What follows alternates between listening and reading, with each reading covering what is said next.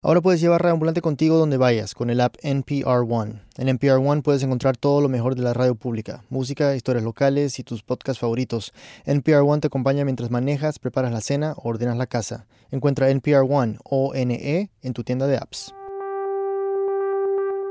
Hola, soy Daniel Alarcón, el productor ejecutivo de Radio Ambulante. Antes de comenzar quiero pedirles un pequeño favor. Ya llevamos tres meses como parte de NPR y queremos saber más sobre ustedes, nuestros oyentes. No importa si nos escuchas desde hace años o si es la primera vez que te topas con este episodio, igual te queremos conocer. Por favor, ve a nuestra página web radioambulante.org slash encuesta y responde unas preguntitas. No te demorarás más de cinco minutos y nos ayudarás bastante. Eso, gracias. Como ahora formamos parte de NPR, queremos volver a nuestras historias favoritas para presentárselas a nuestra nueva audiencia. Entonces, el episodio de hoy se trata de estos dos hombres. Mi nombre es Eduardo Bechara. Mi nombre es Eduardo Bechara. Dos Eduardos, con el mismo nombre y el mismo apellido. Y claro, tener homónimos es lo más normal, todos tenemos varios, pero en este caso los Eduardos comparten mucho más que nombre y apellido. Están unidos por una serie de coincidencias casi inverosímiles. Aquí Camila Segura, nuestra editora principal.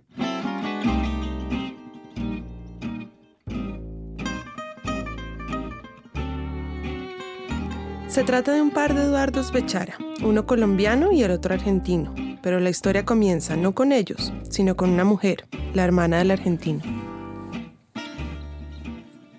Mi nombre es Astrid Bechara, tengo 47 años, nací en en la ciudad de Anfunes, provincia de Córdoba, en Argentina.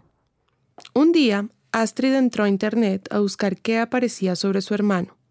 A él se le conoce sobre todo por su música, aunque siempre ha tenido ambiciones de escritor. Y me, me doy con un blog de Eduardo Bechara, escritor, con la foto de mi hermano a primera vista. y pensé, bueno, qué organizado, se hizo un blog.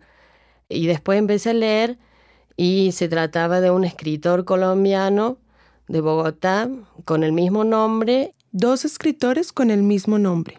Una coincidencia interesante, sí, pero más extraño aún era que también tenían los, mismos, rasgos, físicos.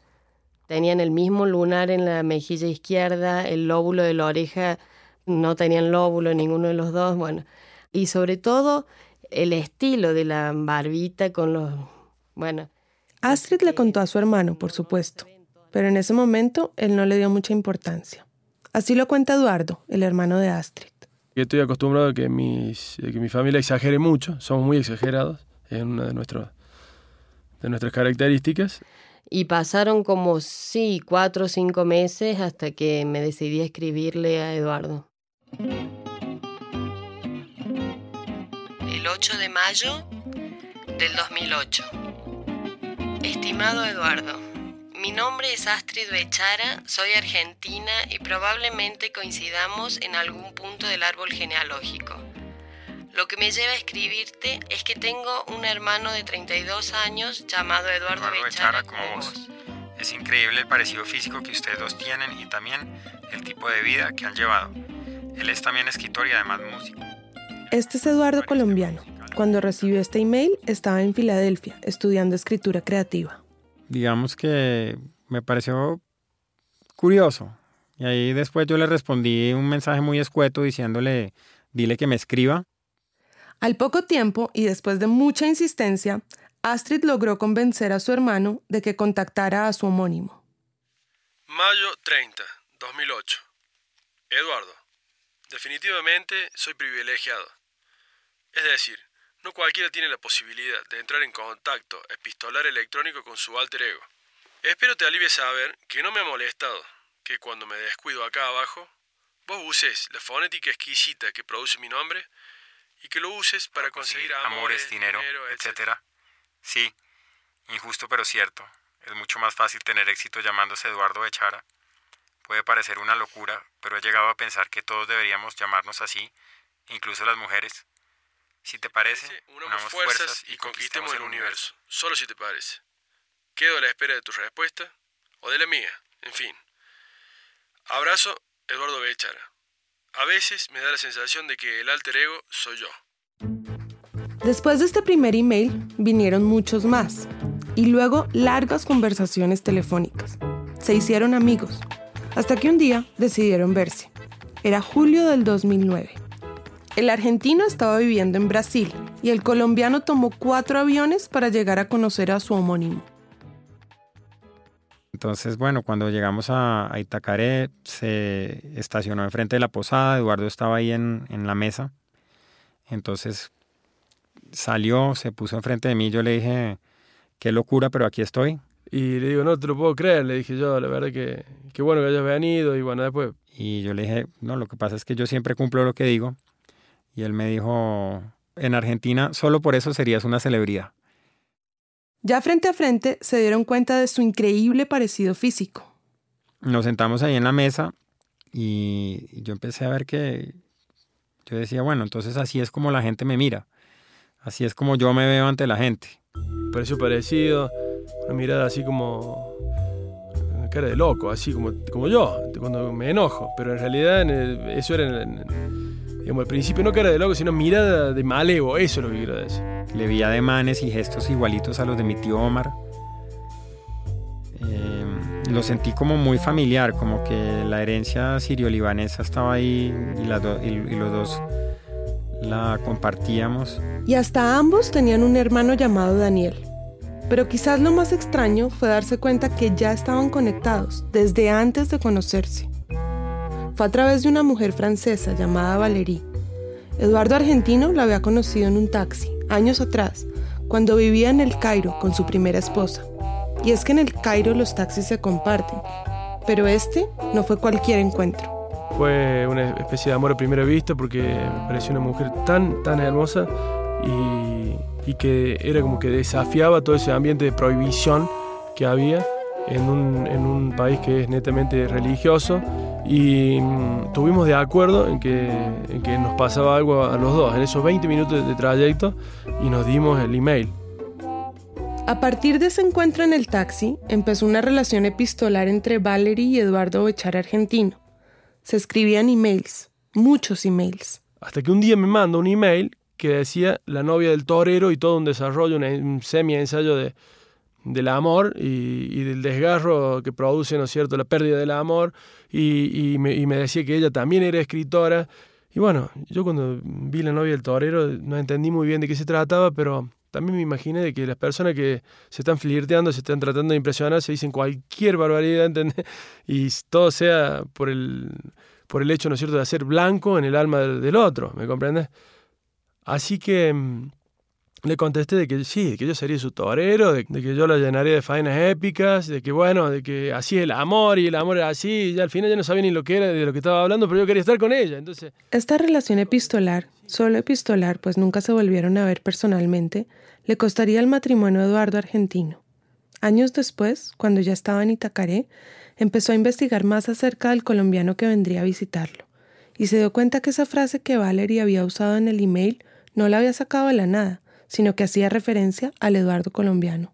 La novia del torero era mi primera novela, de forma que, que él me dijo, mira, nuestra historia está relacionada desde antes. Entonces cuando me doy cuenta de eso, cuando me cae la ficha esa, como decimos los argentinos, este, la historia empezó a cobrar una dimensión, otra dimensión. Una pausa y volvemos.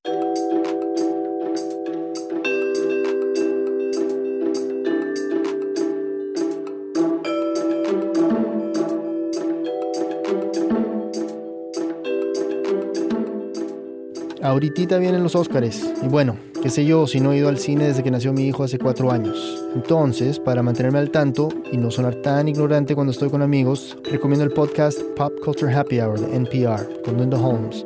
Pop Culture Happy Hour siempre tiene una conversación inteligente sobre la cultura pop. Búscalo en npr.org slash podcast o en el app NPR One.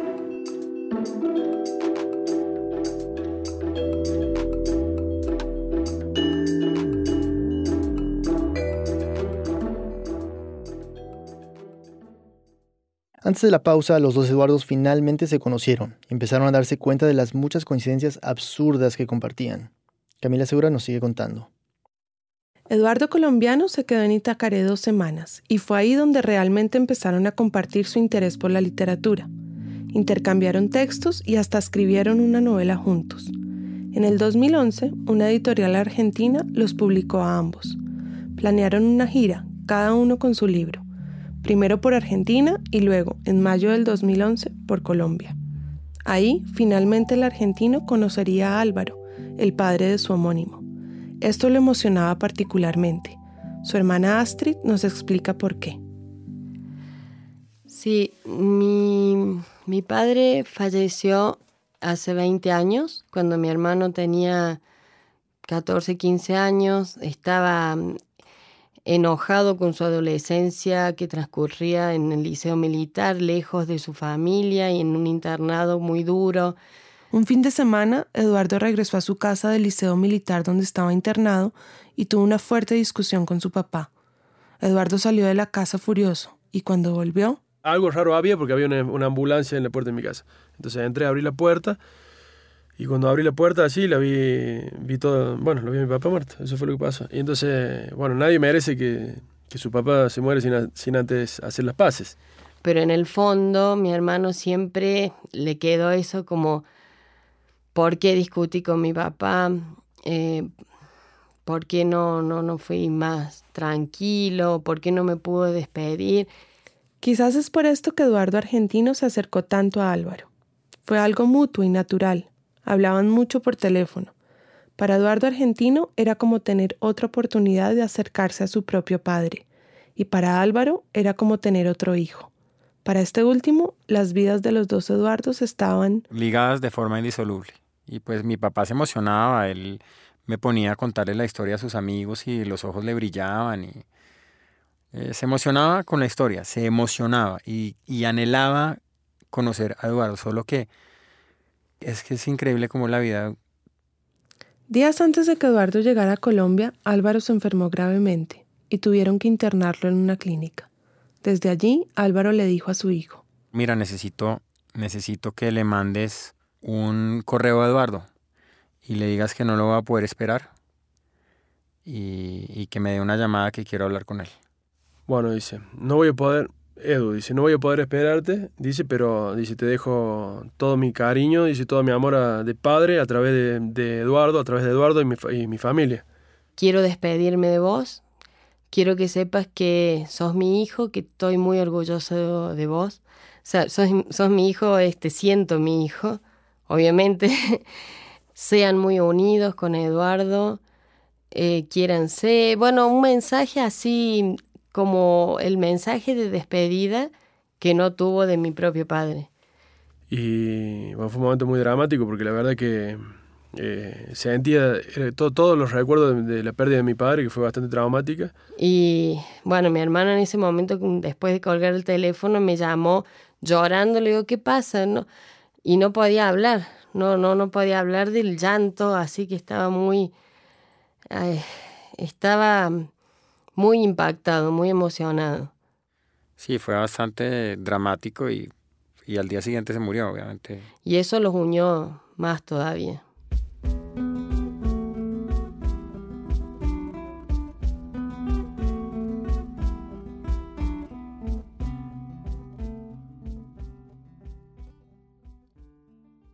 A pesar de todo, la gira por Argentina y Colombia fue bastante exitosa.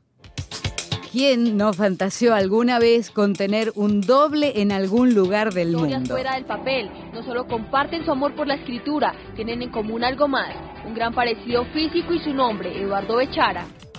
La historia de dos escritores que además de ser homónimos tienen un gran parecido físico. Hicieron una segunda gira. La llamaron El otro, el mismo, como el poemario de Borges. Y la prensa les puso otro nombre. Ahora vamos a meternos en la historia insólita, inédita y absolutamente inquietante de los hermanos cósmicos. Representaron acá. Parecemos más bien acróbatas que escritores. Pasa que el problema es que los medios por ahí te encapsulan con tu, con tu propio título. Y eso resulta, hasta te diría, nocivo a la larga, porque al final ya nadie se acuerda de- del escritor, sino se acuerda de, de los hermanos cósmicos como una cosa circense. Y es que en algún momento tenía que pasar. Alguien iba a preguntarse si había o no un parentesco verdadero. En una de estas entrevistas, un programa argentino llamado Chiche en Vivo les propusieron que se hicieran una prueba de ADN para comprobar si los hermanos cósmicos eran o no hermanos biológicos. Mañana dice, busquen, busquen al doctor Penachino que mañana van a ir a hacerse el ADN los chicos. Y ya era tarde, porque ya habíamos dicho que sí. Entonces, de ahí fwe como Y nosotros dijimos, bueno. Acompañados por las cámaras de 70-2013, Eduardo Bechara Baracat y Eduardo Bechara Navratilova están a minutos de realizarse el ADN, que va a determinar si sus familias tienen algún punto en común. Dijo que subiéramos a la habitación, entonces llegó diciendo que éramos los hermanos, y los hermanos, aquí están los hermanos. Y le dije, mira, ¿de cuáles hermanos están estás hablando? O sea, entonces le dije, no, pues, entonces, bueno, corte, corte, fue con el camarógrafo, volvió a entrar con el micrófono en mano, los hermanos, aquí están los Que quieren saber si son hermanos, los hermanos que quieren saber si son hermanos. Entonces eh, Eduardo le dijo, mira, no, no, no, no, no somos hermanos. ¿Cómo quieres que te lo expliquemos? Mira, vas a poner eh, eh, con, estos de... Expliquémoslo así. Para mucha gente, los lazos que construimos con los otros son los más duraderos. Solo que en este caso, esta cercanía se construye entre dos hombres que tienen el mismo nombre, la misma cara, los mismos intereses e incluso lo que podría considerarse como la misma novia. Y sin ser hermanos biológicos, hasta se podría decir que comparten el mismo padre. Y supongo que esta, esta metáfora del otro el mismo, no somos, no somos pero somos, también nos sirve para darnos cuenta de que no hace falta tener este, una coincidencia genética o una coincidencia, ¿no cierto?, sanguínea para, para poder considerar al otro tu hermano. Vos decidís quién puede ser tu hermano. Y no hay prueba de ADN que lo explique.